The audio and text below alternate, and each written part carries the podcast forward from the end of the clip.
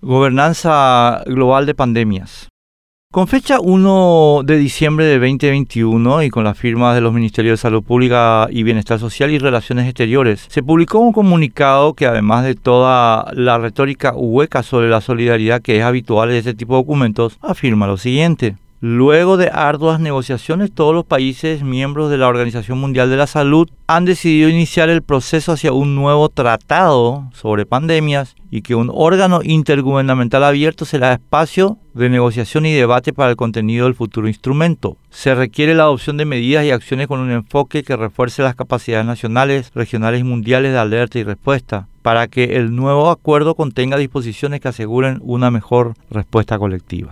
En la misma fecha, la cuenta oficial de Twitter del Ministerio de Salud daba a conocer este comunicado afirmando lo siguiente. Un camino hacia un nuevo instrumento vinculante en materia de pandemia se crea de un órgano intergubernamental abierto de negociación. Lo importante son las palabras que definen obligaciones para nuestro Paraguay. Tratado, capacidades mundiales de respuesta, respuesta colectiva e instrumento vinculante. Sería un tratado, instrumento vinculante, que nos obliga a aceptar e implementar la respuesta colectiva decidida por un organismo mundial y no nacional. Nuestro país no debe aceptar semejante sujeción a órganos de gobernanza global sobre lo que carece de posibilidad política y técnica de control y que con motivo del COVID-19 mostró los riesgos de someter las respuestas globales a organizaciones semejantes. En primer lugar, debemos rechazar el esquema propuesto porque la gobernanza global está cada vez más lejos de los ideales democráticos establecidos en nuestra Constitución. La gobernanza global no la realizan representantes elegidos democráticamente, sino burócratas en interacción con organizaciones no gubernamentales autocráticas. El mecanismo COVAX confirma con hechos que el camino expuesto en el comunicado del 1 de diciembre de los Ministerios de Salud y Exteriores es lesivo al interés nacional paraguayo y a los derechos a la salud del pueblo